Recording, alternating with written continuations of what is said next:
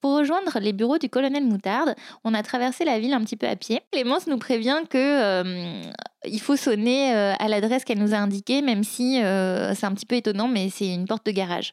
on sonne en effet. Là, la porte de garage s'ouvre et il y a un petit escalier sur la gauche et on grimpe, on entend de la musique R&B à fond. Et là, on se retrouve avec une sorte de, sas euh, entièrement vitré qui nous donne la vision de l'atelier de Colonel Moutarde, où effectivement euh, il y a euh, donc des couturiers qui sont en train de confectionner, donc on imagine des nœuds papillons. Alors je sais pas toi Adrien, mais moi j'ai vraiment adoré me retrouver dans cette caverne d'Alibaba, euh, qui est l'atelier de confection euh, du colonel Moutarde. Mais complètement. Et puis ce qui est génial en plus, c'est qu'on ne savait pas forcément à quoi s'attendre et qu'on voit euh, des différents tissus dans tous les sens. Moi, j'avoue, je suis assez fan de tissus et de, et de beaux vêtements. Donc c'est vrai que de juste toucher les, les matières qui sont entreposées là, c'est vraiment sympa. C'est un espace hyper agréable et en même temps on sent ultra productif avec une, une, Clémence qui déborde d'énergie en comparaison d'un Rémi qu'on découvrira plus tard qui est beaucoup plus réservé. C'est un beau contraste qui doit faire euh, le succès de leur aventure. Bonjour et bienvenue dans le goût des pommes vertes. Je m'appelle Diana et j'anime ce podcast avec Adrien. On vous propose de partir à la rencontre d'entrepreneurs inspirants à travers la France. Le but, c'est de vous aider à décupler votre motivation dans votre quotidien et dans tous vos projets. Si vous avez aimé cet épisode, le meilleur moyen de nous soutenir, c'est de nous laisser la meilleure note sur Apple Podcast, nous suivre sur Instagram et d'en parler autour de vous. Dans cet épisode, vous allez entendre l'interview de Clémence Sion, cofondatrice du Colonel Moutarde. On espère que cet épisode vous apportera autant d'énergie qu'à nous, qui sommes ressortis avec euh, une envie d'entreprendre complètement décuplée. On vous laisse maintenant écouter cet entretien et on espère qu'il vous apportera beaucoup d'inspiration. Bonjour Clémence, bienvenue dans le goût des pommes vertes. Merci. Bonjour. Bon bah merci d'avoir accepté notre invitation sur le podcast. Avec grand plaisir. Alors on est ici dans les bureaux du colonel Moutarde, on est euh, à Lille, euh, dans un ancien garage de voitures qui a été complètement rénové. Est-ce que tu peux nous parler un petit peu du lieu? Alors, on a eu un coup de cœur euh, pour ce lieu et ce qui nous plaisait, c'est qu'il y avait un côté industriel. C'est surtout, comme vous l'avez vu, baigné de lumière et on a une surface de 150 mètres rien que pour l'atelier. Et comme c'est un petit peu le plus important pour nous, on n'allait pas faire de concession, de concession là-dessus. Ok, en tout cas, oui, c'est magnifique. On a fait un petit tour euh, juste avant. Il y a l'atelier de fabrication, il y a aussi euh, tout le stock de tissus, euh, il y a aussi tous les stocks de, de, ce que vous avez produit. il y a la logistique avec, avec les, les, les, envois qui, partent pour toutes les boutiques, pour tous les gens qui commandent en ligne. Et là, on est dans la partie bureau. alors, qu'est-ce qui s'y passe dans cette partie bureau? Alors, dans cette partie bureau, on fait énormément de services clients, parce qu'on travaille à 90% avec des parties particulier, ce qui fait qu'on reçoit énormément de, coups de fil, mails sur, euh, sur des questions aussi bien de euh, oh, est-ce que je vais avoir mon colis euh, parce que je me marie samedi mm. ou encore bah, j'ai un événement dans un an, je vais mettre ci, ça, ça, qu'est-ce que vous pouvez me, qu'est-ce que vous pouvez me conseiller? On s'occupe aussi de toutes les revendeurs. Là, aujourd'hui, on a plus de 40 revendeurs partout dans le monde. Et après, on fait des collaborations avec des grandes marques. Donc, je peux vous en citer quelques-unes. On a travaillé avec Veuve Clicquot l'année dernière. On a travaillé avec Jacadi. On a travaillé avec Devret, Cyrillus. Ça consiste en quoi ce genre de collaboration? Eh ben, écoutez, à chaque fois, c'est euh, différent. On est euh, bah, avec Veuve Clicquot, typiquement, c'était pour habiller tous leurs serveurs sur tous leurs euh, leurs événements monde pour l'année. Donc aussi bien habiller tous les serveurs hommes et femmes pour le polo de New York, comme voilà pour des événements plutôt en région Champagne. Avec Jacadi, c'était faire une collection capsule euh, enfant avec euh, des tissus euh, que nous on avait on avait déjà. On travaille aussi beaucoup avec des restaurants. des grands des grands hôtels. On avait habillé encore une fois tous les serveurs pour le gala d'art contemporain du Meurice. D'accord, des super belles collaborations. super super adresse. et tu parles d'habiller tous les serveurs. Alors c'est uniquement les, les, accessoires que vous faites ou vous faites aussi des collaborations avec d'autres marques pour faire l'ensemble de la tenue Alors en fait, si vous voulez, ce qui est, ce qui est très pratique pour euh, avec euh, les hôtels, les restaurants, ils ont une base qui est plutôt simple. Voilà, pantalon noir, euh, chemise blanche. Et nous, on vient un petit peu upgrader le look, donc que ce soit aussi bien avec des bretelles, des nœuds papillons, des cravates. par exemple, on a travaillé avec aussi Potel et Chabot pendant trois années pour habiller le village Roland Garros. Et ça, c'était pareil, un, partenariat très sympa. Donc, on avait trouvé un imprimé un peu fleuri bleu, blanc, rouge une année qui collait très bien bah, au côté un peu champêtre chic de, du tennis. Ouais. du tennis, tout à fait. Ok, donc il y a une grosse partie B2B. Nous, on voit la partie émergée de l'iceberg qui est le B2C avec le réseau de boutiques. Exactement. Et la boutique en ligne, mais vous avez beaucoup de partenariats. En fait, on en parle, on n'en parle pas souvent parce que c'est vrai que sur Instagram, sur les réseaux sociaux, c'est moins ce que les parties particuliers ont envie de, de voir. Euh, ils ont plus envie de voir euh, comment ça va rendre pour eux pour un événement. Donc on, on fait pas mal, euh, pas mal de collaborations, mais qu'on met, c'est vrai, pas forcément en avant sur, sur notre site internet qui est vraiment dédié aux particuliers. D'accord. Et le B2B, c'est quelle partie de votre chiffre d'affaires? Le, le B2B, c'est on va dire 15-20%, mais ça tend vraiment à augmenter chaque année. Ok. Quand on a commencé, c'était zéro. Enfin, on faisait que, que euh, du particulier. D'accord. Et justement, est-ce qu'on peut revenir sur, euh, sur cette histoire des débuts euh, comment, comment est né Colonel Moutarde alors, Colonel Moutarde est né d'un heureux hasard. En fait, donc c'est Rémi avec qui j'ai mon petit ami avec qui j'ai fondé Colonel Moutarde il y a huit ans maintenant. Ça me rajeunit pas cette affaire. Non, mais bravo. Et, euh, et en gros, il cherchait un, accessoire pour un mariage, donc un nœud papillon, et il va euh, dans les boutiques et tout ce qu'il trouve, c'était euh, c'était pas terrible, enfin pas à son goût, très sobre, un peu trop brillant. Donc en tout cas, ça lui plaisait pas. Et, et là, j'apprends que Monsieur sait coudre, que sa grand-mère est couturière, que sa maman est une très bonne couturière. Et du coup, il me dit, bah c'est pas grave, je vais en faire un. Et en fait, on a fait la braderie de Lille comme chaque année. Et je lui avais dit, bah écoute, ça marche bien la braderie de Lille, on s'achètera une machine à coudre. Donc, la braderie de Lille marche très bien. J'adore vendre, vendre des choses. Ah, parce que les premiers, il les a cousus à la main? Euh, bah, à la main, euh, toujours avec une, euh, une, machine familiale. Ouais, une machine familiale. Vous n'aviez pas votre propre machine, mais quand mais On n'avait on n'avait pas encore du tout de machine, de machine industrielle. On a vraiment commencé avec une singère très, très classique. Ah. Et donc, il a commencé à en faire un, deux, dix mais c'était pas du tout pour les vendre, c'était uniquement pour lui, pour s'amuser. Sa garde-robe, ouais. Exactement, tout à fait, pour matcher avec, avec ses chemises. Et au bout d'un moment, je lui ai dit Bon, écoute, ta nouvelle passion, là, dans notre 45 mètres carrés, ça commence à, bien faire, donc, donc on va les vendre. là, il m'a regardé, fait T'es pas cap. Je dis, ah oui, je suis pas cap, tu vas voir. Et du coup, j'ai créé le blog donc j'ai quand même réfléchi pendant trois semaines sur le nom. Puis j'ai créé ce petit blog WordPress, comme ça se faisait beaucoup à l'époque. C'était très puissant. On est en 2012 là à l'époque. Hein. Exactement. Et fin 2011 même. On a créé en tout début 2012, mais j'avais commencé le blog pour m'amuser en parallèle de, mon travail. Donc, on a fait les deux pendant, pendant un an et demi. Et, ça constituait quoi le, contenu du blog à l'époque Le contenu du blog, en fait, c'était. on était assez cachés on voyait pas du tout, on voyait pas du tout nos têtes. Et j'écrivais des petits poèmes, on va dire, où je faisais vivre des aventures au colonel, des petits textes assez punchy, un poil rétro, vintage. Et c'était vraiment pour m'amuser. Et puis, bah, on a commencé à avoir quelques demandes, voilà, de personnes qui étaient qui étaient intéressées, parce que c'était une niche, c'était très compliqué à trouver. Il n'y avait pas peut-être une marque ou deux en France, mais c'était pas du tout, du tout à la mode. Bah, c'est clair que même aujourd'hui, euh, à part vous, on voit pas beaucoup de monde peut-être se développer. Alors je connais pas bien l'industrie et peut-être qu'effectivement vous avez quand même des concurrents qu'on n'a pas forcément vus en préparant. Euh. Il y en a effectivement. Il y a de plus en plus de concurrents, d'offres, surtout sur des matières assez différentes, telles que le, liège, voilà, le bois, ah la céramique. Euh, il y a quand même, il y a quand même si si de l'offre, mais c'est vrai que je pense qu'on est arrivé vraiment les premiers. On est les seuls à avoir plusieurs boutiques.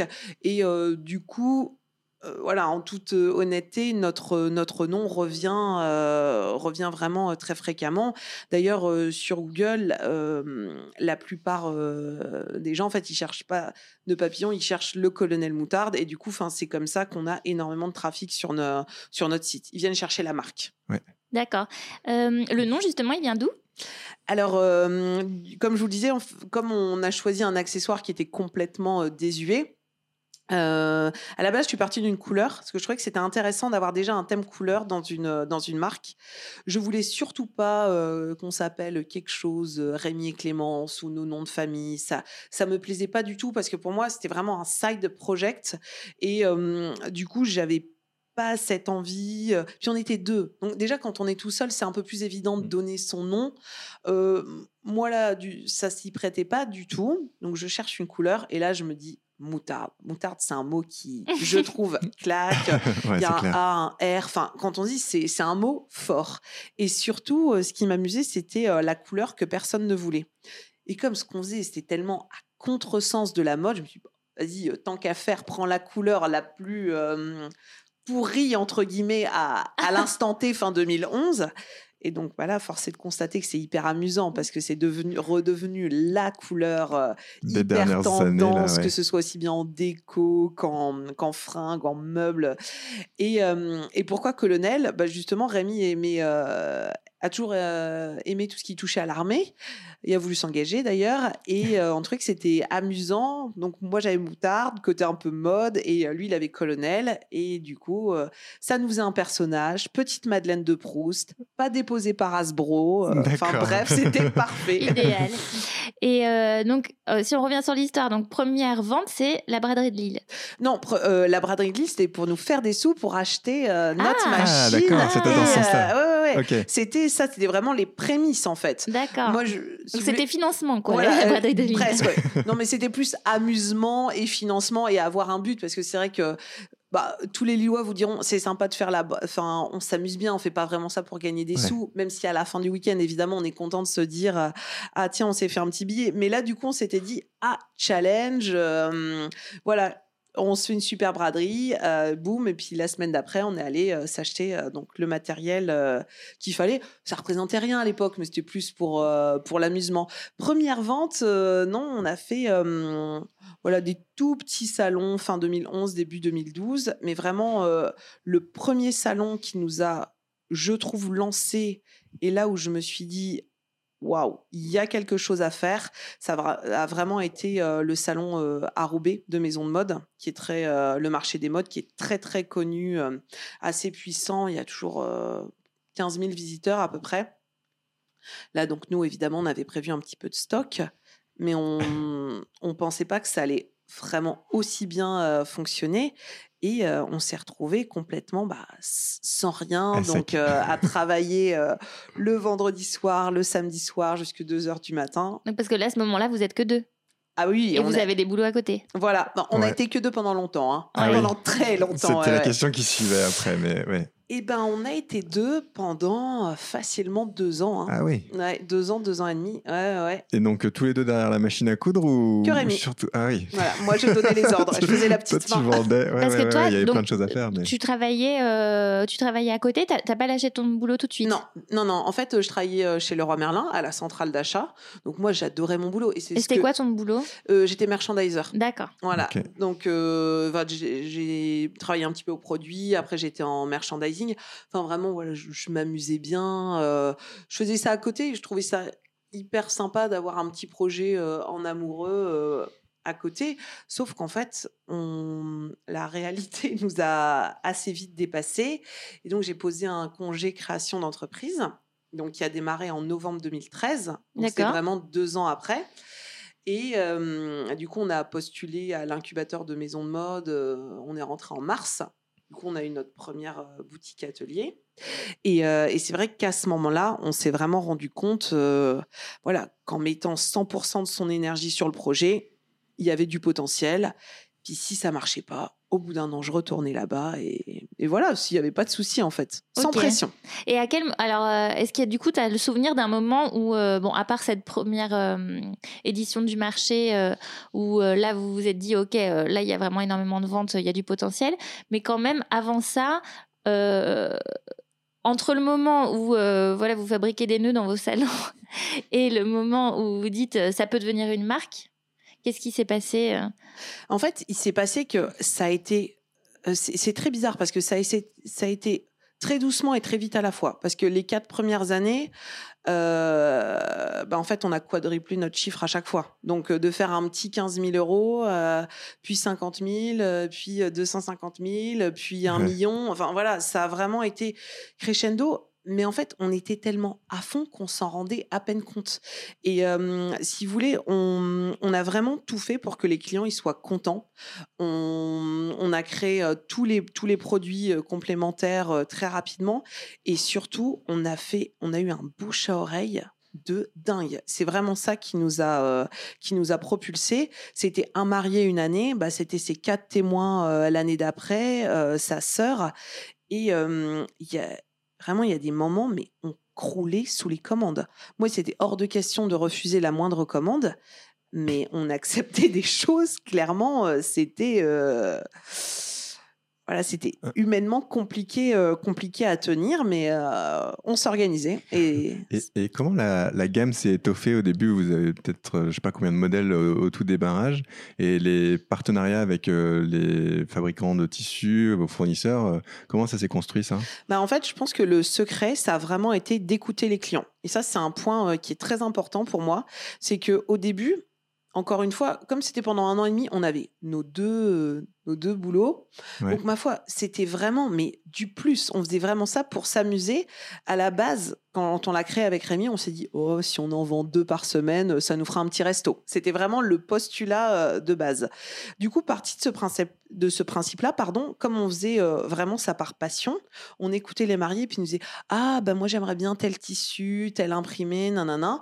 Et du coup, je disais, Très bien, pas de souci, je vais le rentrer en gamme. Donc, je faisais ah une recherche spécifique pour eux qui m'avait pris peut-être une heure ou deux.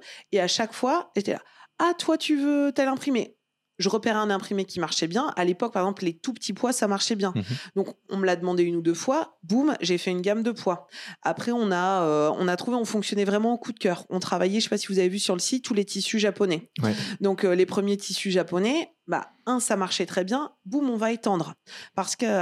Et, dès les premières années, vous aviez des, euh, des, collaborations avec des tissus japonais comme ça que vous ah appréciez Oui, en fait, on, a, on a très vite euh, trouvé euh, des, des fournisseurs. C'est pas des collaborations d'ailleurs, vous achetez des tissus Oui, voilà, on, achetait, on achetait les tissus. C'est vrai qu'aujourd'hui, on peut passer en direct parce que vous avez vu, on achète vraiment au rouleau. Et ça, maintenant, c'est une, c'est une de nos forces qui fait qu'on hum, on n'a pas augmenté nos prix quasiment pas en 8 ans, ce qui est quand même rarissime pour, euh, pour des créateurs, parce que aussi euh, notre postulat de base, c'est de se dire tout le monde euh, peut s'acheter peut s'acheter du colonel moutarde. Aussi bien un étudiant qui va à un gala que, que voilà quelqu'un qui a vraiment les moyens, qui adore et qui va en prendre 15. Tu veux rappeler la fourchette de prix peut-être des nœuds papillons? Oui, bien sûr. En fait, on, on, est aux alentours de 35 euros pour le premier prix. Donc, pour un accessoire made in France dans des très belles matières avec le packaging et euh, donc soit sur le site, soit dans des jolies boutiques dans des centres-villes, c'est vraiment un très bon ratio.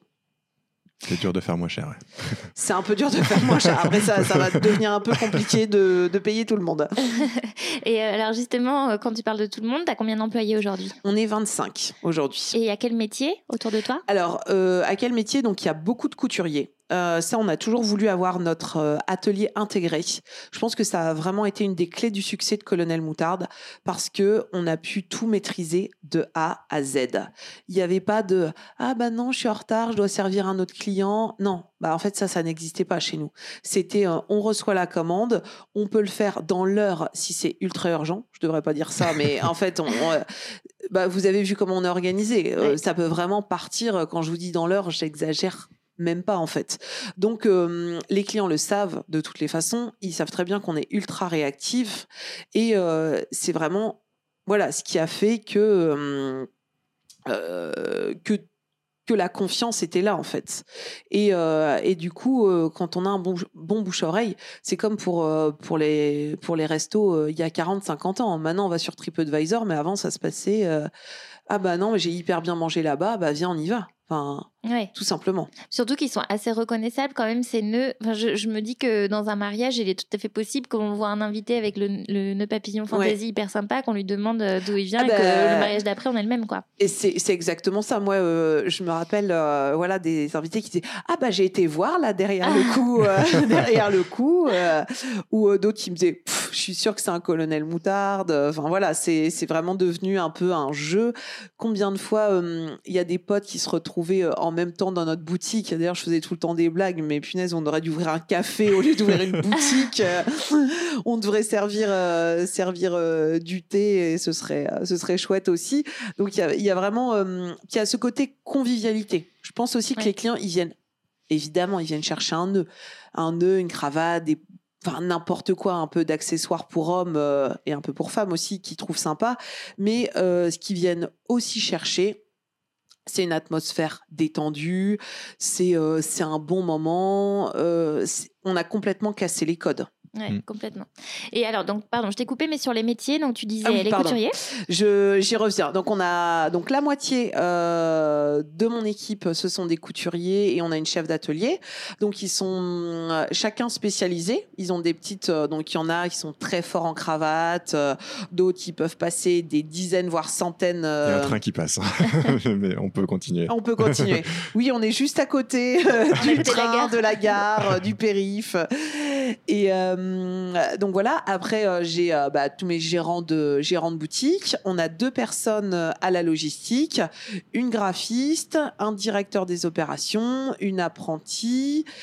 Euh, bah, moi qui m'occupe de euh, tous les achats, euh, pas mal des recrutements, donc avec mon frère qui est directeur financier.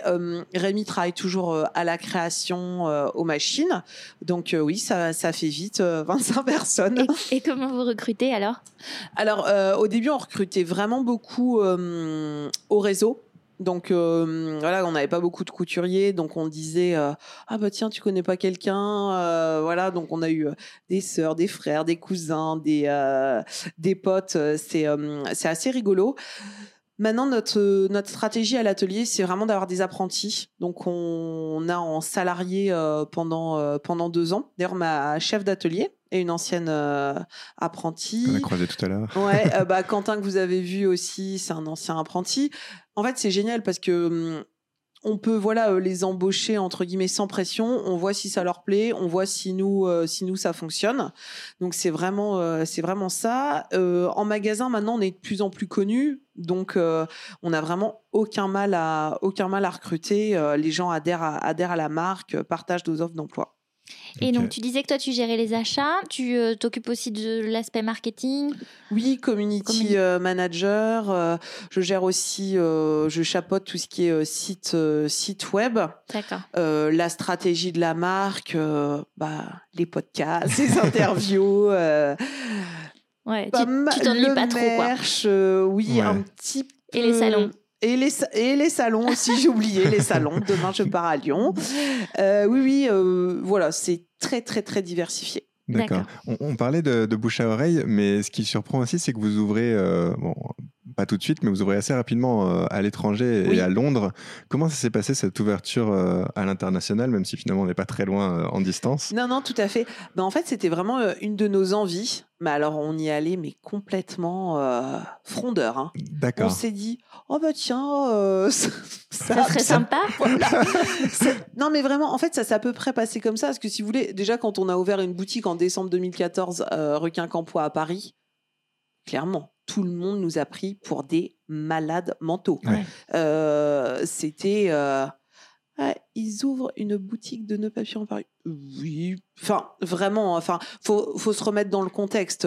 Là maintenant, aujourd'hui, euh, Ça paraît naturel voilà, presque avec pour le, tout le monde dire ah oui, oui, nouvelles une marques. boutique à Paris, mais faut déjà bien voir que quand on faisait nos premiers salons, vraiment, il y avait beaucoup de gens qui se foutaient ouvertement de nous en regardant euh, nos produits et pff, non mais regarde-les. Enfin voilà, donc fallait quand même euh, s'accrocher, mais on était là, bon nous on, on s'en fiche en fait. Ouais. On, si vous voulez, on on réagit pas en fonction de ce qui est la mode, ce qui est pas la mode. Donc, euh, on avait envie d'ouvrir euh, une boutique à l'international. On s'est dit que Londres, c'était quand même euh, une super ville où il y avait énormément de touristes, donc on pourrait toucher énormément de, de, nationalités, que c'était aussi une capitale de la mode. Et on s'est dit, allez, on y va. Au pire, ça nous fera une expérience. Et pas parce que le, le, le, papillon est un accessoire plus anglais que français, ça je ne sais pas du tout. Euh. Bah alors, figurez-vous que finalement, euh, les Anglais sont quand même plus classiques qu'on aurait pu le penser. Et pour les mariages, ils portent plutôt de la cravate. Donc là, on a fait un petit revirement de situation et on va un petit peu plus adapter l'offre sur de la soie. Euh, et sur des choses un petit peu plus classiques pour les Anglais. D'accord. D'accord. Et euh, quelle a été votre stratégie de communication là, au, démarrage? En fait, euh, notre stratégie de communication, c'est vraiment de le faire avec euh, le cœur, de parler quand on avait quelque chose à dire, pas poster, poster, poster mmh. pour poster.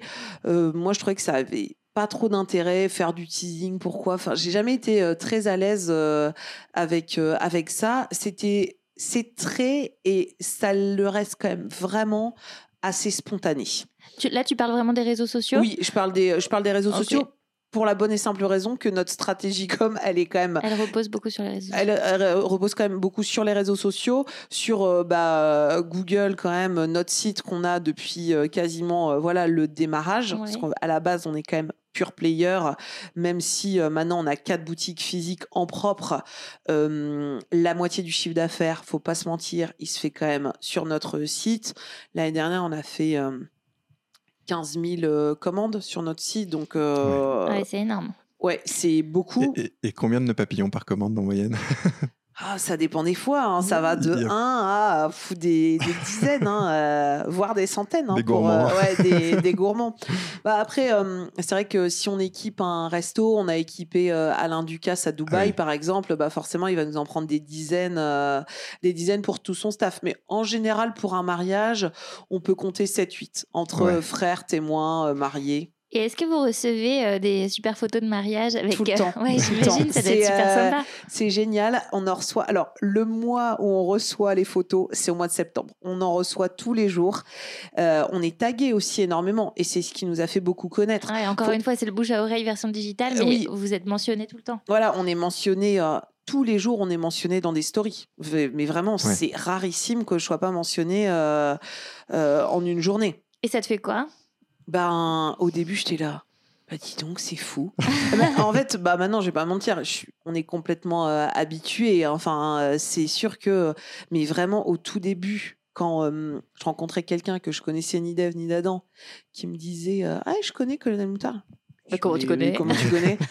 Et non, non, le plus drôle encore parfois, c'est quand, quand je rencontre des gens et je leur dis Ah, bah, c'est moi qui l'ai, qui l'ai cofondé. Ils me regardent, ils sont là. Oh ils, ont du mal à, bah, déjà à croire que c'est une fille parce que c'est quand même un univers euh, qui est très euh, qui est très masculin. Mais j'aime bien ce côté euh, la star c'est le produit. On mmh. n'a jamais trop trop joué sur le fait bah, qu'on était qu'on était un couple. voilà pour un peu se protéger, je pense aussi. puis c'est pas quelque chose où je suis ultra à l'aise. Autant j'aime bien faire de la com, voilà faire des interviews, vraiment ça m'éclate, mais mais parler de nous tout le temps, c'était pas vraiment le, propos. Et en fait, je pense que les clients, ils s'en fichent un peu. Ils, eux, ils viennent chercher des accessoires de mode. Euh, c'est pas. Euh, enfin, disons que pour ce que je fais, ça n'a pas vraiment un intérêt euh, incroyable.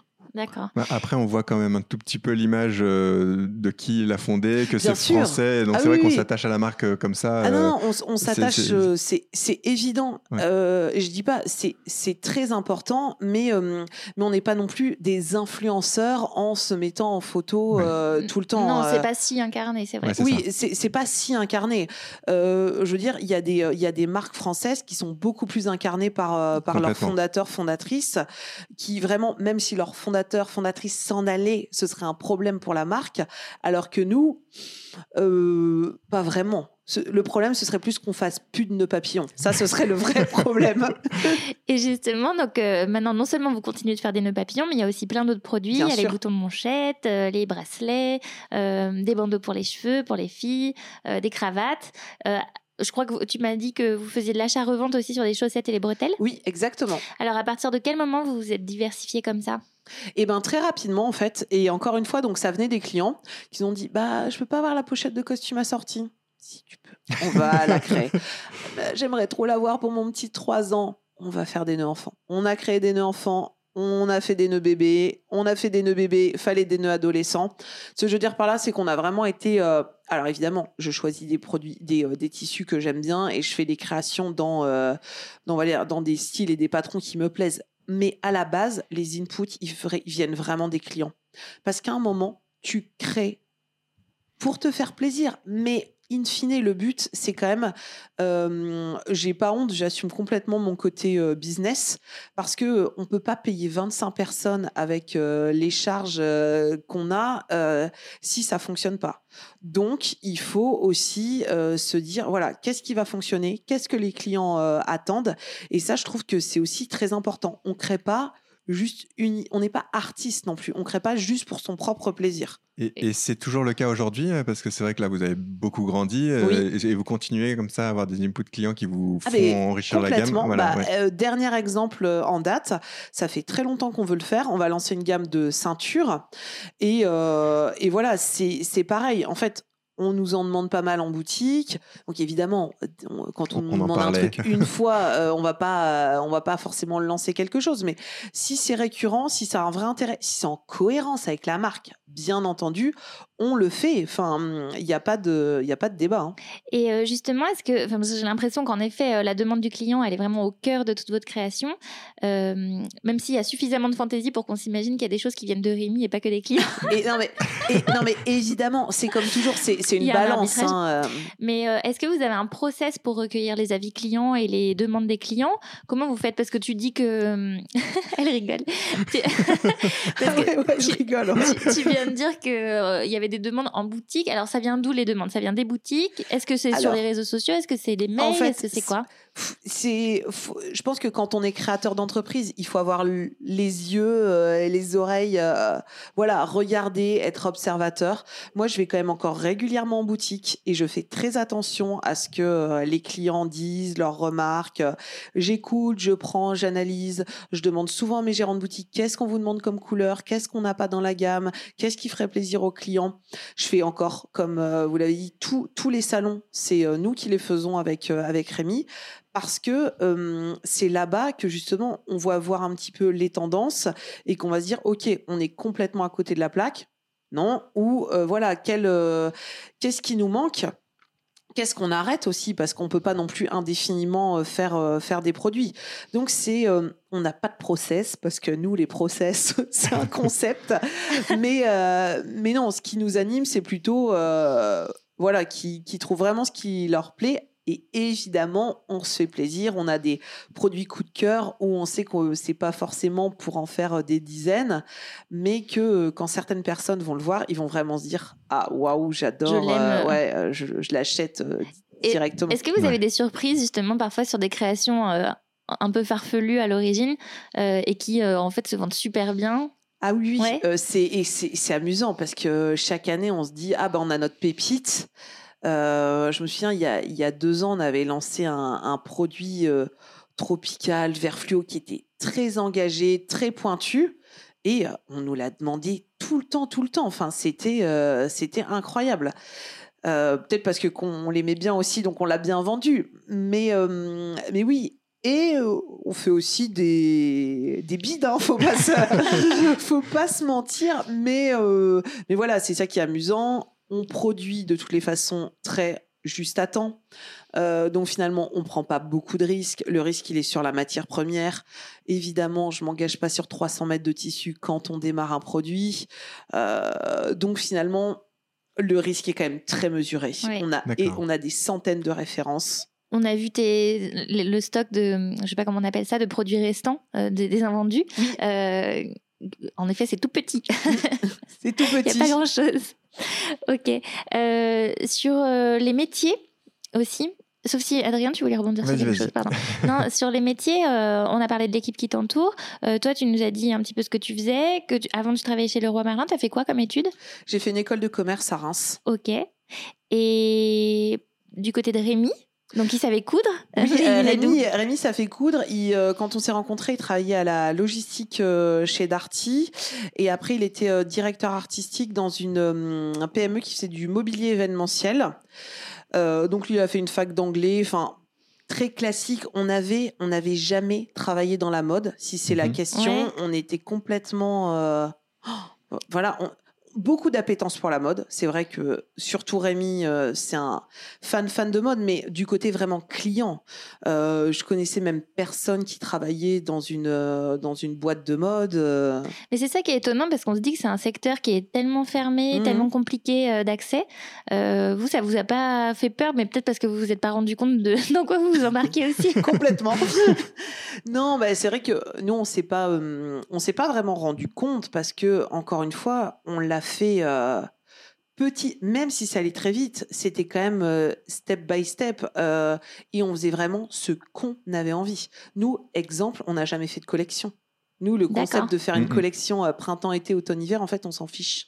on dit ah non mais euh, de toute façon le client il raisonne pas comme ça il veut il a un coup de cœur sur un produit il Et en a rien à faire C'était un que peu ce avant-gardiste, soit du coup, ne pas faire de collection, puisque maintenant, Ah bah, bah, ça paraît aberrant de faire des collections. mais en fait alors ça que- fait 8 ouais. ans j'ai Ouais. jamais fait une collection Ouais. je me dis pas ah tiens on va faire une collection capsule printemps non je me dis jamais ça je me dis qu'est-ce qui pourra plaire à mon client l'année prochaine. Donc c'est une démarche qui est complètement euh, différente. Euh, souvent on me demande bah, quand est-ce que vous lancez votre collection? Je suis là. Bah, en fait euh, elle est lancée grosso modo. Il y aura peut-être si je me trouve deux trois petites pépites, je les remettrai. Et en fait c'est comme ça que ça se passe. Je dis ah tiens, je pense qu'il manque ça dans la gamme. Je cherche, je cherche, je fais des petites recherches et puis pouf ça sort. Mais Après, c'est la liberté. Oh, et c'est la liberté pardon, que vous avez aussi euh, d'avoir intégré tous les métiers et que ce soit très vertical chez vous. Exactement. On n'a pas de minimum de commandes. Euh, T'as pas besoin de prévoir non plus très à l'avance si tu as une idée de nouveaux euh, mais, non, mais complètement. Ouais. Moi, mon idée de nouveau produit, euh, même pas en une semaine, elle est pliée. Ouais. Donc, euh, donc c'est vrai que et c'est pour ça encore une fois le fait de tout avoir intégré, ça nous donne une liberté d'action qui est euh, énorme. Bon, encore c'est vrai, on a un petit peu plus de process parce que quand on met un, un nouveau produit en ligne, il faut bien qu'il soit déjà quand même dans les magasins. Enfin, on est quand même un petit peu moins, euh, comment dire, c'est quand même moins léger que- qu'au tout début. Mais, euh, mais il reste qu'on est ultra agile et je pense que c'est aussi ce qui fait notre force. Et, et justement, pour revenir au produit, quelles sont les étapes de fabrication d'un nœud papillon? C'est vrai qu'on se posait un petit peu la question. Eh ben, je dirais qu'il y en a 7, sept ou 8. Ouais. Euh, D'abord, on a euh, bah, notre entoilage qu'on découpe euh, à nos, euh, avec le patron. Après, euh, il est entoilé, c'est-à-dire que on colle le tissu, euh, l'entoilage et le tissu ensemble. Puis, il est euh, cousu. C'est vraiment la partie, euh, voilà, on va dire que, hum, voilà, que les clients, euh, voilà, c'est la seule Ouais, partie qui, dont- imagine. dont ils se rendent compte. Euh, après, il est cousu, il est euh, coupé. Euh, on enlève les surplus de tissu pour que ce soit joli. Il est retourné, il est repassé et après on met, euh, on pose les pressions. Il manque plus qu'à le nouer et c'est bon. D'accord. Et en amont de ça, donc vous choisissez les tissus avant d'avoir. On, on se rend pas très bien compte de. Est-ce que vous dessinez euh, un nœud papillon, euh, je sais pas, bleu avec des flamants roses, et après vous cherchez un tissu qui va ressembler à ça? Non, comment Pas ça du marche? tout. Euh, en fait, il- on a des, on part du tissu. En fait, tout part du tissu. Et euh, là, on commence à créer nos propres tissus. Euh, mais c'est assez nouveau parce qu'il faut quand même euh, avoir énormément. euh, En fait, on est trop gros pour les petits qui font de l'impression de tissu et on est trop petit pour les gros qui font de l'impression de tissu. Donc, on est comme souvent PME moyenne. Euh, voilà, process industriel. Voyez notre atelier. Mhm. C'est un atelier avec des machines industrielles, mais il n'est pas organisé de façon industrielle. Hmm. Je veux dire, euh, toutes les machines, elles sont face à face. Dans un vrai atelier, c'est euh, les uns derrière les autres, comme à l'école des pupitres. Oui, et puis on Euh, peut sentir qu'ils ont chacun leur propre pratique, voilà, leur méthode, ça. ils sont Et, installés euh, dans leur espace de travail. euh, ouais. Et nous, c'est vrai qu'on on fait des choses très différentes. Ils changent de poste tout le temps. euh, on fait des pauses, on rigole, on met de la musique. Enfin, Ouais, il y avait du hip-hop à fond quand on arrivait. c'est ça. Enfin, c'est pas vraiment un atelier euh, classique. D'accord. Et euh, je voudrais qu'on parle un petit peu du retail. Oui. Parce que donc euh, quand vous avez commencé, c'était surtout sur euh, l'aspect euh, couture et vente en ligne. Mhm.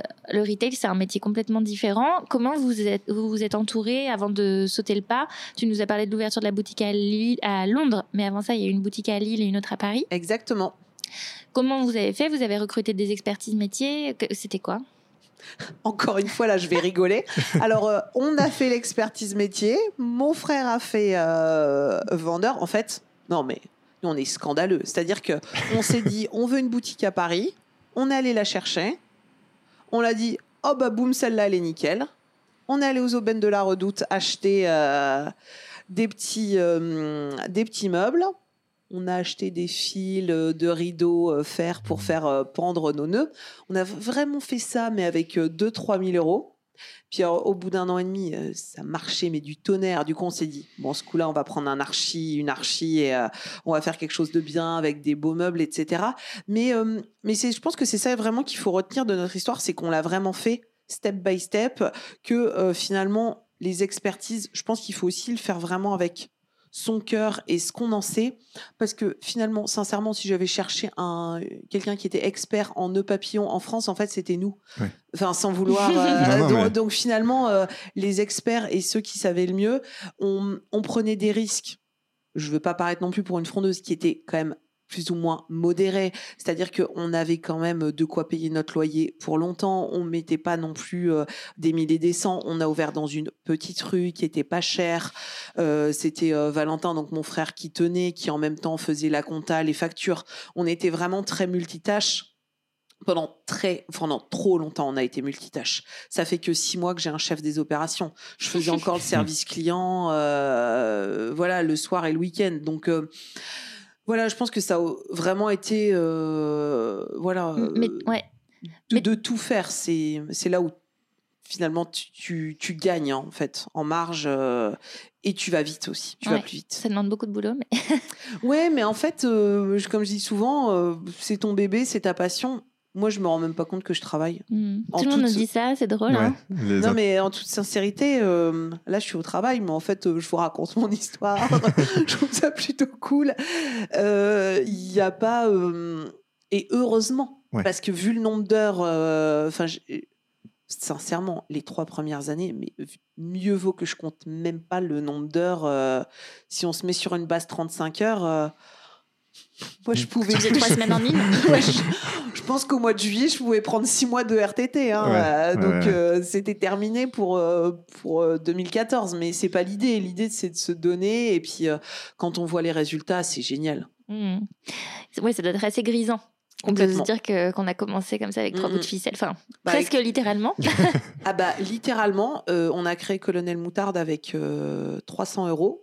Et là, euh, voilà, on fait euh, c'est c'est fou. Aujourd'hui, votre Des- chiffre, c'est combien? Euh, 2 millions et demi hors taxe. Donc, D'accord, voilà. pour De- 2019. Ouais, euh, 2018. Pour Parce qu'en- 2018. En fait, nous, on a une, euh, on fait de juin à juin. D'accord, Ouais, Ok. Comme on a une grosse saisonnalité. ok. Et, pardon. Non, pardon, Bah, tu voulais. et, et voilà, et je trouve quand même que ça a un côté magique de pouvoir se dire, bah ok, et on a vraiment mis 300 euros. Mm. Enfin, 152 machines, 152 tissus, euh, trois bouts de ficelle, enfin, t'es vraiment pas loin du, du compte. Et, euh, et de se dire qu'aujourd'hui, avec euh, les nouvelles technologies, euh, quand on a une idée, alors je dis pas, on a bossé vraiment comme des acharnés. Et ça, enfin, faut arrêter de croire que on a eu de la chance, que c'était la mode. Non, les gars, euh, c'était pas la mode quand on a lancé. euh, c'est juste, on l'a remis à la mode. Enfin, c'est peut-être un poil prétentieux de dire ça, mais juste à un moment, faut un peu rétablir aussi. euh, Hmm. Bah, C'était un thème qu'on avait, qu'on n'a pas forcément rappelé dans tous les Oui. épisodes, mais on, un thème de cette saison de, de podcast, c'était comment créer sa chance. Et, et nous, on se disait qu'en fait, voilà, il y Mm. il y a quand même beaucoup de travail qui va derrière le fait d'être au bon endroit au bon moment. Alors oui, alors moi ce que je dis souvent, c'est la chance, ça se provoque. Alors oui, à des moments on a eu de la chance, euh, on s'est fait appeler par euh, mais des entreprises euh, passées aux 20 heures de TF1.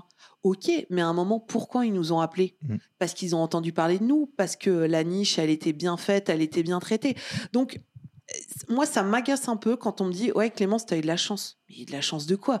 Euh, J'ai travaillé du 1er juin au 31 août euh, sans prendre une journée, euh, une journée de pause, même c'était idiot à des moments.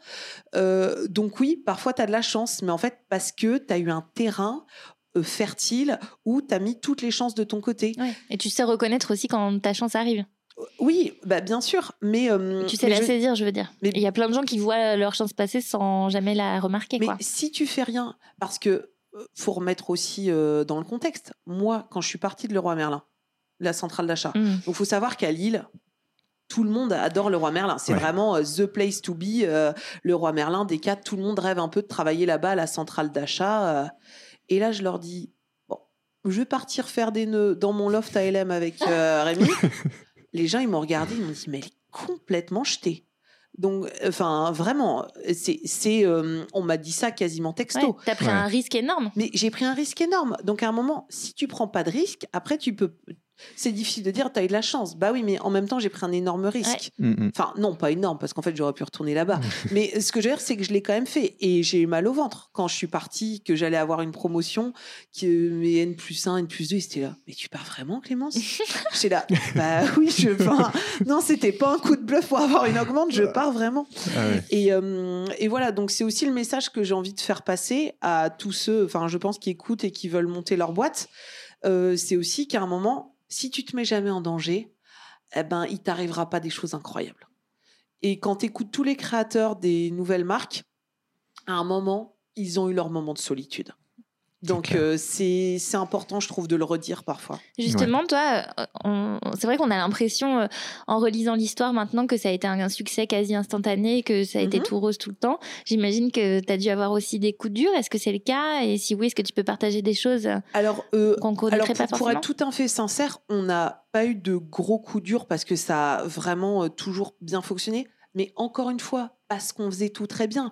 On anticipait euh, nos, bien nos livraisons, on vendait pas des choses qu'on n'avait pas à l'instant T. Euh, on était quand même dans notre amateurisme très organisé. Moi, je trouve que ce qui a été dur, c'était le rythme. sincèrement, c'est dur c'est dur parce que c'est tout le temps. C'est euh, c'est le soir, c'est le week-end. On fait du particulier particulier. Donc euh, les au début, je vous ai pas parlé, mais euh, bah, les clients ils venaient tous les soirs chez nous jusqu'à 8h, 9h, 9h30 du soir. oui, le rythme, il était compliqué. J'avais l'impression à des moments d'être vraiment à côté de ma vie, pendant trois ans, on a pris maximum une semaine, dix jours de vacances. c'est des choses qui se rattrapent pas. Mmh. donc oui, c'est c'était pas vraiment le fait de monter sa boîte, c'était le rythme, c'était fatigant. Ouais. Et aujourd'hui, en, termes de vie pro, vie perso, tu as réussi à retrouver un peu un équilibre ah complètement. par rapport à, ton bah, quotidien? Complètement, parce que bah, déjà, quand mon frère est rentré, déjà c'est bête, mais ça nous faisait déjà un fondateur, entre guillemets, euh, en plus, euh, en qui j'ai euh, évidemment 1000, 1000% confiance.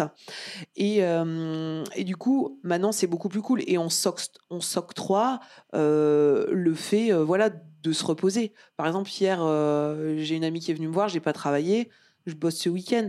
Mais avant, je me serais même pas mis à l'idée de me dire ah bah tu vas pas travailler un mercredi, mais ça ne me serait même pas, euh, ça même pas traversé l'esprit. Alors que maintenant je me dis bon, écoute, je vais faire un salon ce week-end, bon si j'ai envie de prendre une journée, je la prends. ça m'empêche pas de travailler jusque minuit si j'ai envie aussi. Mais il y a plus ce côté liberté que j'apprécie d'autant plus maintenant. D'accord, mais ça a mmh. été un tunnel de 3-4 ans, comme tu dis quand même. Euh, ah oui, oui, même, euh, même 5, 6. non, mais après, c'est moi aussi. Il faut beaucoup cravacher pour aller. Bah, après, puis sincèrement, on va pas se mentir, c'est aussi un peu une drogue, dans le sens où ben, quand tu travailles, euh, allez, 60 euh, heures, 70 euh, heures par semaine, ben, écoute, tu te remets à travailler à des rythmes normaux. C'est bizarre en fait, mmh. ce, concept du temps libre. non mais, non mais c'est rigolo, mais toi tu es là. C'est un peu un truc comme après les examens. t'as as, bossé comme un taré euh, pour ta thèse, ton mémoire, tout ce que tu veux. Puis d'un coup, il est rendu et puis t'es là. Un peu désœuvré. Ah, ouais, un peu désœuvré. Donc euh, voilà, c'est je pense que c'est un trait que pas mal d'entrepreneurs ont et où il faut faire euh, très attention. Ok. Euh, peut-être qu'aussi maintenant que vous êtes beaucoup plus entouré, tu arrives à te reposer sur des, des experts. Qu'est-ce que tu recherches comme qualité euh, chez les gens que tu recrutes? Alors bah moi, je veux d'abord qu'ils soient passionnés. C'est-à-dire que euh, s'ils adhèrent pas à la marque, bah, c'est même pas la peine en fait. Faut, faut qu'ils adhèrent. Donc la marque, bah, elle est familiale, cool, détente, mais on est quand même là pour travailler. Enfin, vous, l'avez vu, c'est assez détente, mais voilà, on commence à l'heure, on finit à l'heure, on, a quand même bah, besoin d'avoir un cadre des, des règles. voilà, c'est vraiment pour moi, c'est la première chose. Quelqu'un voilà, qui vient avec bonheur le matin. Moi, pour moi, c'est hyper important que bah, mon équipe, elle soit heureuse, investie. On fait vraiment tout pour que ça se passe hyper bien. Et, et, voilà. Et en retour, bah, c'est bête à dire, mais je veux pas des gens qui fassent la gueule, quoi. c'est c'est bête comme chou, mais... mais... donc dans le recrutement, c'est des, tests. Comment tu fais pour trouver des gens qui font jamais la gueule? Parce que c'est vrai qu'on va pas faire la gueule en entretien d'embauche, ça serait quand même pas très stratégique. Non, bah après c'est c'est vraiment du feeling. Euh, disons que je recrute pas du tout au CV. Euh, c'est vraiment plutôt comment je le, comment je le sens. Ok. Ouais. Mais c'est pas toujours facile, hein, parce que euh, euh, puis on est quand même, euh, enfin voilà, vous l'avez vu, une entreprise très atypique, donc ça peut soit ça fit très bien, soit bah, ça va pas du tout en fait. et si ça va pas du tout, bah c'est pas grave, on passe à autre chose. Hein. Mmh enfin, ça arrive. Hein. Ok. Euh, on parlait donc euh, du retail tout à l'heure et après on a un petit peu dévié. Je voulais juste te demander parce que tu m'as dit en off tout à l'heure que tu n'as jamais été dans le moindre concept store euh, parisien et que tu as toujours géré tes ventes directement dans ton réseau de distrib. Tu veux nous en parler? J'imagine que c'est un choix. Oui, c'est un choix parce que en fait, euh, comme on a des niveaux de prix qui sont assez faibles pour du Made in France, j'aurais très bien pu en mettre le nœud papillon à 45, 50. Euh, j'aurais fait des super marges pour meilleurs vendeurs, pas de problème. Sauf qu'en fait, ça se serait pas vendu au client final. Donc, encore une fois, moi, comme je, voilà, je réfléchis euh, toujours, je mets toujours à la place du client hyper important quand on fait les prix. du coup, on a des revendeurs, mais qui vraiment adorent notre marque et le font pas pour la marche qui vont euh, en, ressortir, mais plutôt parce que ça fait un plus dans leur boutique, parce que ça fait de la couleur, parce qu'ils sont mmh. contents de, parce qu'ils sont contents de nous soutenir. Donc 90% euh, des revendeurs qu'on a eu, c'était de l'entrant avec euh, bah, des revendeurs qui nous ont dit bah j'adore votre marque comment je peux faire pour la distribuer et tout donc bah moi c'est vraiment ça qui me c'est vraiment ça qui me plaît on essaie d'avoir un ou deux max revendeurs par ville parce qu'encore une fois, c'est pas euh, c'est pas l'idée. En revanche, là, on va faire euh, maison et objet en janvier prochain. Première fois euh, au bout de huit ans, hein, quand même, comme quoi on change, que je vais aller faire un, salon pro. Donc, je vais voilà, bah, rencontrer des acheteurs internationaux pour le coup. Et l'idée, c'est vraiment ça. C'est d'avoir quelques concept stores au Japon, en Amérique, au Canada. après, là, c'est vrai qu'il y a de l'import. Donc, les prix voilà, ils peuvent mettre un peu plus cher sans vraiment que ce soit problématique, comme euh, voilà euh, Bon Point ou Jacadi va être plus cher en Chine. Enfin, euh, et puis surtout comme on fait du made in France, je pense que ça a énormément d'impact. on a un revendeur à San Francisco et oui, il s'appelle Gazette Store et, et voilà, ils font que du made in France. Et je pense que le client il vient chercher tu Made in France. Voilà. Et justement, par rapport à ça, donc vous, vous êtes implanté euh, dans le bassin lillois, mhm. à Lille. Euh, le bassin lillois. le bassin bah, lillois. Et textile aussi. Hein Est-ce que tu veux nous raconter un petit peu l'histoire justement de, de la région et du textile? Alors en fait, euh, Lille a été la grande place textile au début, au début du siècle et et là, malheureusement, euh, depuis des dizaines d'années, les, euh, toutes les entreprises ferment. Mmh. Sauf qu'en fait, ce qui se passe, c'est qu'il reste quand même un terreau qui est énorme dans le sens où on a euh, les grandes euh, on a les bâtiments pour le faire on a aussi les personnes pour le faire. Les savoir-faire? Oui c'est-à-dire que moi euh, il y a énormément de d'écoles de couture dans le dans la région et moi je n'embauche que des gens voilà qui sont en école de couture à Roubaix parce que voilà il y a encore beaucoup de, de passionnés de passionnés qui le font. On travaille aussi bah, avec un des derniers filetiers j tout le monde qui Mhm. à Marc, qui a, qui a un savoir-faire euh, exceptionnel. Un filetier, donc il fait du fil, Exactement. de couture. ok. Voilà. Les grandes bobines qu'on peut voir. Ouais, les euh, grandes bobines que vous pouvez voir. Donc, on prend euh, quasiment euh, tout, euh, tout chez lui. Et, euh, et puis, on a toujours eu euh, cette appétence, euh, voilà, ces, euh, ces marques euh, qui étaient là, qui, euh, qui nous font un peu, quand même, toujours, euh, toujours rêver. Donc, ça, ça revient de manière différente sur des plus petits euh, ateliers, comme nous, euh, comme nous on a. Euh, Il y a le CETI à Roubaix. Il y a quand même énormément euh, voilà, de, de choses qui sont faites. Nous, on était dans l'incubateur de maison de mode. Ouais. Donc, c'est un incubateur qui est très fort au niveau national. Parce que la, la région, elle, elle croit au, au textile à Lille et euh, elle a envie de faire euh, revivre euh, ce fleuron. Et bah, on est d'autant plus fiers que moi, étant lilloise, voilà, c'est la boucle est bouclée. ouais. De remonter un atelier textile, enfin, je vois la mère de Lille, elle, adore parce que ben, c'est tout ce dont on a envie, relocaliser, euh, qui plus est à Lille intramuros. euh, ouais, Et valoriser un savoir-faire bah oui, euh, qui est finalement presque ancestral. Et euh, alors, ouais. faut, faut savoir que nous, du coup, on achète des anciennes machines d'atelier à Roubaix. Donc, on fait vraiment de l'upcycling, entre guillemets, et ça, on est super content. D'accord. Et dans ce dans cet euh, écosystème local lillois, euh, vous avez la possibilité de vous côtoyer entre marques euh, qui travaillent justement avec maisons de mode, enfin qui sont sorties peut-être de maisons de mode euh, et continuer les collaborations. Oui, bah, on connaît. Euh, on se connaît bien parce que ça reste quand même un petit milieu. Ouais. Il n'y a pas non plus des centaines. Enfin, on est quand même sur une ville de province. Enfin, c'est voilà, ça se passe euh, assez rapidement. On se retrouve aux mêmes endroits, euh, aux mêmes événements. Donc, euh, donc c'est c'est super, euh, c'est super facile. J'ai aussi reçu pas mal de créateurs de boîtes. euh, un petit peu en mentoring. euh. D'entrepreneurs euh, Oui. hors euh, secteur de la mode. Euh, hors secteur de la mode, bon, en fait, euh, des personnes qui tout simplement euh, voilà, montaient leur boîte et avaient, avaient des idées.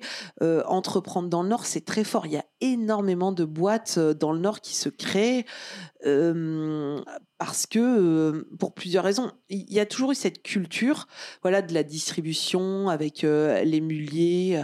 Et il y a aussi bah, voilà, tout ce qui est Thirier, Yves Delorme, Olivier Desforges, tout ce qui est linge, linge de luxe. Euh, voilà, toute cette galaxie de Nocibé, Decathlon, Nord-Auto, Leroy Merlin, Auchan, enfin, Pickwick, enfin, tout ce que vous voulez. C'est. Pour nous, euh, monter une boîte, oh oui, euh, de toute façon, au pire, on se plante. Enfin, il n'y a pas de. hum, Les loyers sont pas chers du tout. euh, et puis c'est, je sais pas, ça fait partie de la, ça fait partie de la culture. Euh, Même ben le chef de la région euh, Xavier Bertrand, il est à fond dans l'entrepreneuriat. Mhm. C'est vraiment, euh, c'est son truc quoi. L'apprentissage, l'entrepreneuriat. euh, euh, Il y a Euratechnologie aussi, qui est quand même Ouais. un Bah fleuron. oui, oui. euh, mon petit, mon autre petit frère travaille, euh, travaille là-bas, donc euh, dans une start-up. euh, voilà, il est développeur et il travaille dans voilà, dans ce pan d'histoire ce magnifique. Et maintenant, il y a Asos, IBM qui viennent euh, s'implanter, si je dis pas de bêtises, parce que bah, les loyers sont pas chers, la main-d'œuvre, elle est là. Et puis géographiquement, peut-être aussi euh, Ah la bah, proximité de, aussi. du reste de l'Europe? Alors, euh, ça, c'est un, c'est un autre point euh, que j'avais même pas soulevé, mais qui est évident. On est vraiment un hub maintenant. Mhm. entre Roubaix, euh, Paris, Bruxelles, c'est vraiment la ville où, euh, où il fait bon vivre, où on trouve une qualité de vie. Certains diront qu'il fait un peu gris. Je vois un peu de ciel bleu derrière, mais non, On il y a, devine. voilà, il y a, il y a une qualité de vie. euh, voilà, c'est facile. euh, Il n'y a pas trop de bouchons. Les transports en commun, ça se passe bien. Enfin, euh, les gens sont sympas. Enfin, voilà, c'est assez basique ce que je dis, mais euh, du coup, on n'a plus peur de, de venir à Lille. C'est euh, c'est une ville qui est jeune, qui est très dynamique. Bah, c'est une très grosse ville étudiante aussi. hein. Donc, Ouais. euh, C'est plutôt comme ça que je la connais d'ailleurs. voilà. Donc ça, c'est une ville qui a, je dis pas ça parce que c'est ma ville, mais qui a énormément d'atouts, Mhm. même en termes de culture. L'année prochaine, on va être capitale mondiale du design. Euh, voilà. Donc on n'a rien à envier à d'autres capitales.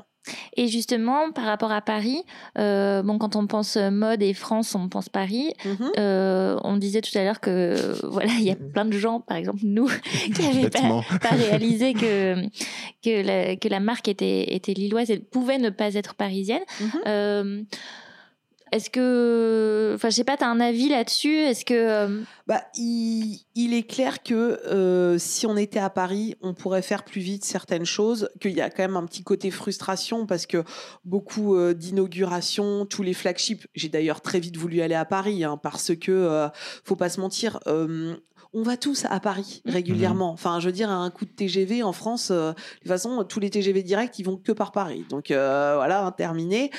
Euh, donc c'est vrai qu'il y a un petit côté frustrant de se dire qu'on n'est pas au cœur, même s'il se passe plein de choses à Lille.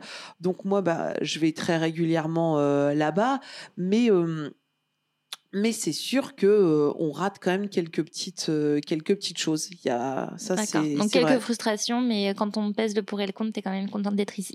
Il n'y a pas photo. La qualité de vie joue pour beaucoup, euh, oui, puis même les puis, origines. euh, ouais. bah, vous voyez nos bureaux. Ouais. On n'aurait jamais, je dis bien jamais, pu se permettre, même en petite couronne, Ouais.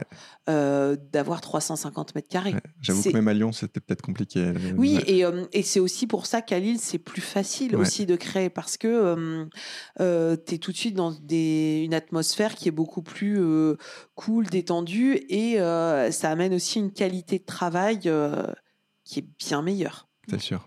En tout cas, je sais plus si on a parlé, on a parlé des locaux, mais on n'a pas dit euh, que quand on arrive, on arrive par une porte de garage.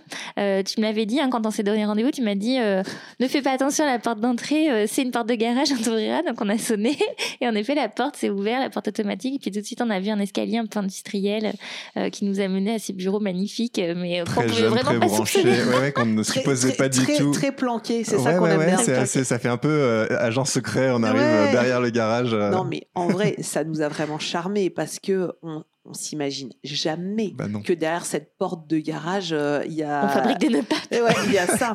Et euh, non, non, mais même les, les voisins au début, c'était là. Oh, il paraîtrait que Colonel Moutarde viendrait s'implanter ici. Je dis, bah ouais, c'est vrai. Donc non, non, c'est c'est super, euh, c'est super amusant. On revient sur l'esprit Cluedo du départ. Ouais, voilà, c'est ça. Non, mais euh, voilà, le côté, euh, voilà, ça, ça dans le centre, ça n'existe pas. Non. Donc on est à voilà une station de la gare, mais euh, c'est ce qui, c'est ce qu'il nous fallait. Ok, on va passer aux questions tac au tac. Alors la question tac au tac, c'est des questions courtes auxquelles tu peux répondre de façon courte Ou pas. ou pas. hein, si tu es si très inspiré, tu peux répondre longuement, Euh, mais ça nous permettrait d'en savoir un peu plus sur toi aussi. Alors, qu'est-ce que tu ne fais pas assez aujourd'hui? Voilà, c'est dur comme Ah bah, elles, question. sont pas, elles sont pas évidentes, hein, elles vont direct. Qu'est-ce que je fais pas assez? J'aurais bien dit partir en vacances. Allez. À quoi tu penses quand tu te réveilles Euh, je me dis que j'espère que je vais passer une bonne journée. La chose la plus gentille que quelqu'un ait fait pour toi. Ah, ils sont tous gentils avec moi. Un jour, ils m'ont fait un bracelet euh, meilleure patronne. Ça m'a beaucoup touchée. Oh, Très bien. C'est vrai que t'as l'air cool comme patronne, on est passé. euh, Oui, je suis cool, mais en même temps, euh, je sais ce que je veux quand même. hein. Mm. Ils savent que je suis quand même- Je suis cool, mais je suis pas là pour déconner quand même. Enfin, si le taf est fait, il n'y a pas de problème. Je suis la plus cool, mais euh, je peux te mettre un petit taquet aussi. Si, euh. mais c'est pas grave, ils sont contents quand même à la fin. Euh, Qu'est-ce que tu fais quand tu veux prendre du recul ou t'évader? Je vois mes copines. Un truc nouveau que tu as testé récemment et que tu recommanderais? Euh, un truc nouveau. Qu'est-ce que j'ai fait euh, de nouveau récemment? C'est dur ça aussi, encore un Mhm. coup. Hein. Une expérience, un voyage, un restaurant, des choses comme ça. Un livre, je sais pas. Ben, on est parti en Asie et euh, là en septembre et euh, c'est vrai que c'était euh, c'était très chouette. La culture n'a rien à voir par rapport à la France. C'était la première fois que je partais en Asie et ça m'a vraiment inspiré de voir à quel point ils aimaient leur dieu et ils étaient respectueux par rapport à nous. On se rend compte que le respect des Français c'est quand même un concept. ouais, ça c'est clair. Et, et dans quelle partie, dans quel pays on est allé à Bali. À Bali, ouais. Super destination pour ceux qui n'ont pas testé. Moi, j'ai jamais testé. Par... Si- si vous voulez l'occasion m'emmener. un jour. C'est Puis c'est pas loin, hein, c'est vite fait. hein. Euh, Est-ce qu'il y a eu un prof qui t'a marqué? Euh, oui, euh, un prof, quand j'étais en prépa euh, d'anglais, il était tellement au taquet sur les horaires. Je me suis rappelé ça, démarrer à 7h45 le samedi, et si tu arrivais à 7h46, bah, c'était dehors. Donc, euh, et en vrai, euh, j'aime beaucoup la ponctualité. Quand, quand j'ai rendez-vous, euh, voilà, même avec que ce soit pro ou perso, je déteste être en retard.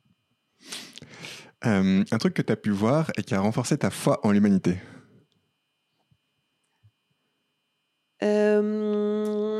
ben, bah, par exemple, je sais pas, je pense à ça quand on fait notre journée de Noël. Parfois, j'ai envie de pleurer tellement je trouve que c'est trop bien que tout le monde s'entende bien et, euh, et qui me disent Ah, on a passé une trop bonne journée et tout. Et, et je trouve que ça fait. c'est pas facile d'avoir une équipe soudée. Ça, ça encore une fois, ça se travaille. Hein. Ah, t'as de la chance, t'as une bonne équipe. Euh, et non, non, non. Et, euh, et, ouais, je suis, je suis très fière, euh, très fière de mon équipe aujourd'hui. C'est vraiment. C'est quoi votre journée de Noël? Notre journée de Noël, en fait, leur organise une journée euh, surprise tous les ans où ils savent pas, euh, où ils savent pas du tout euh, ce qu'ils vont faire, où est-ce qu'on va ah manger, comment, ce qu'on va faire de toute la journée. Et à chaque fois, on, s'amuse, on s'amuse trop. Et tu réunis aussi les équipes des ah, boutiques Bien sûr, oui, C'est le seul jour, et c'est pour ça que c'est c'est émouvant parce que c'est le seul jour de l'année où tu as tout le monde. Et à chaque fois, je suis là punaise, on est beaucoup là. Parce que ça n'arrive jamais, en fait. Je vais les voir en one-to-one, mais pas euh, ou en salon, mais c'est très rare qu'on soit tous, tous là maintenant. Ok. Euh, qu'est-ce que tu sauverais si ta maison était en feu? Euh, À part Rémi. Ouais. Quand on sait que tu sauverais? Je sauverais ma médaille de baptême, que j'adore. ouais. Quelle serait ton idée du bonheur? Mon idée du bonheur, c'est c'est vraiment quand tu te lèves le matin, te dire que tu as pris la bonne direction et, euh, et, que tu regrettes pas en fait. Voilà. Et je trouve qu'il n'y a rien de pire que, que de se dire que tu passes à côté de ta vie. Mmh. Alors bon, t'en prends pas beaucoup, mais tes vacances de rêve? Euh, bah Là, j'aimerais bien euh, repartir en Amérique du Sud. J'aimerais bien faire l'Argentine. Refaire l'Argentine? Euh, Faire, parce que je suis jamais allée. non, mais euh, vraiment, ouais, euh, les grands espaces. Et le truc, c'est que je parle très bien espagnol. Je suis partie en Espagne pendant mes études et j'en ai gardé. Enfin, j'ai toujours adoré et, et je m'étais bien améliorée. Et pouvoir partager avec les populations, c'est vraiment ce qu'il y, a de, ce y a de mieux. Même si parfois, c'est pas confort.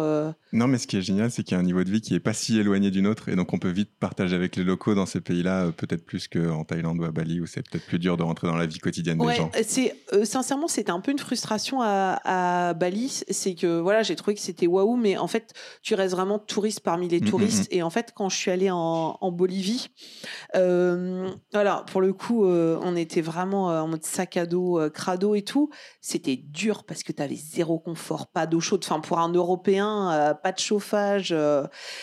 mais finalement, t'en retiens que, euh, que, du, que du positif. Que les meilleurs moments, ouais. Euh, du coup, j'ai décroché. Hey, eh, T'as tac là, je suis au tac. Euh, un truc que tu as commencé mais que tu n'as jamais fini. Oh là là, j'ai commencé à broder des serviettes, mais en fait, je crois que c'était pas trop mon truc. Moi, je suis pas la créative de la bande. Comment est-ce que tu aimerais mourir? Oh, dans mon sommeil, tranquillement.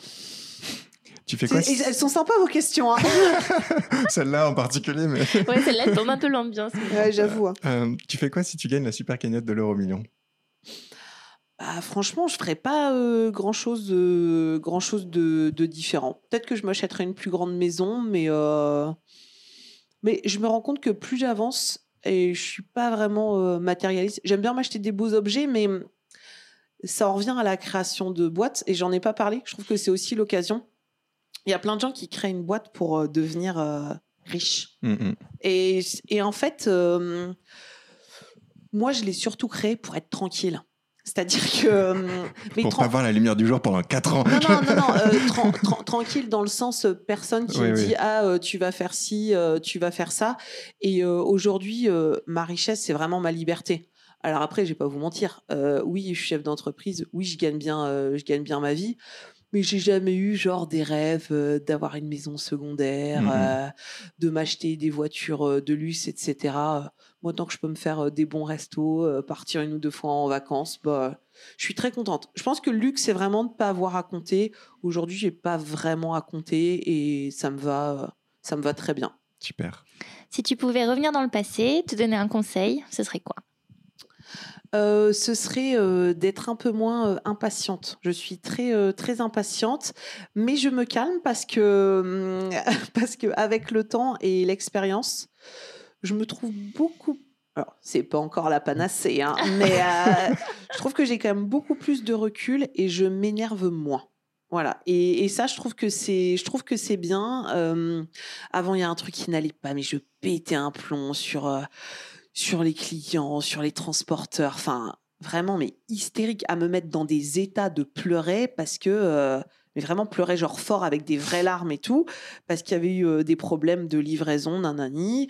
Et, euh, et maintenant, je suis un peu plus. euh, bon, c'est pas grave, hein, écoute. hein. C'est. Bon, le bébé a grandi aussi Oui, peut-être. oui, voilà. Euh, alors, c'est pas que j'y j'y accorde mon importance, mais il faut un peu plus relativiser, en Mm. fait. Tu gères plus de choses aussi, donc euh, tu peux pas. euh, c'est, c'est, tu peux pas être de tous les le cheval de combat. Faut, faut le choisir en fait. Hein. Tu peux plus tout faire. Et est-ce que tu aurais un conseil lecture? Un conseil euh, lecture? Ah bah alors j'ai lu un livre euh, qui a presque changé ma vie, Ouais. Mais qui est très connu, hein, et qui s'appelle La magie du rangement. Ah oui, comme. Marie. Voilà. On le connaît tous. Est-ce que, est-ce que tu ranges tes vêtements sur la tranche maintenant? Non, je range pas mes vêtements sur la tranche. Mais les ne mais euh, non, mais alors il faut savoir que je suis une grosse, excusez-moi du terme, bordélique. J'ai des gros problèmes de rangement, mais depuis et ça m'a joué des tours d'ailleurs dans mes anciens boulots, hein. parce qu'ils me disaient mais Clémence, mais c'est pas possible, t'as vu ton bureau, nanana. euh.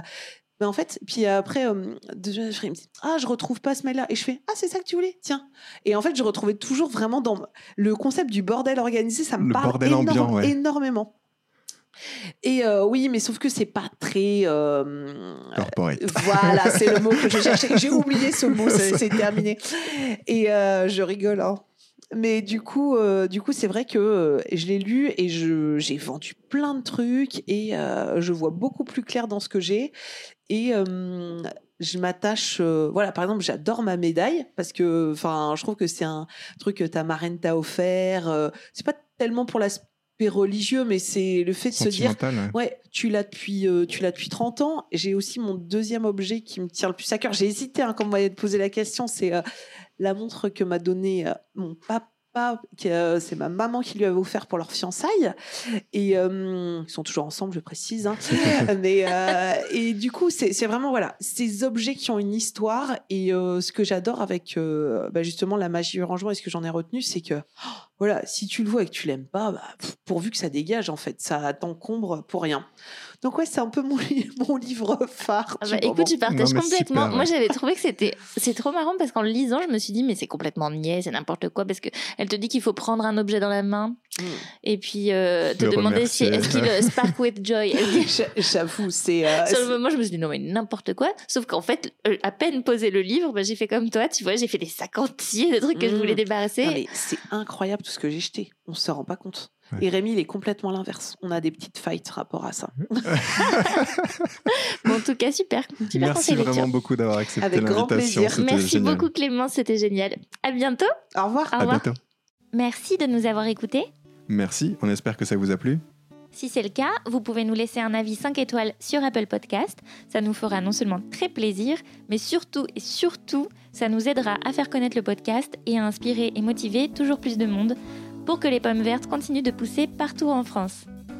Pour ne pas rater l'actualité de notre podcast, trois solutions. Vous pouvez vous abonner au podcast sur votre plateforme d'écoute préférée, nous suivre sur Instagram at le goût des pommes vertes et vous inscrire à notre newsletter sur legoûtdespommevertes.fr. Enfin, si vous avez des questions plus perso, n'hésitez pas à nous les poser via LinkedIn par exemple, en contactant Adrien Andivero ou Diana Gauchegarian. Si vous arrivez à taper nos noms sans faire d'erreur, vous aurez fait le plus dur et on vous répondra avec plaisir.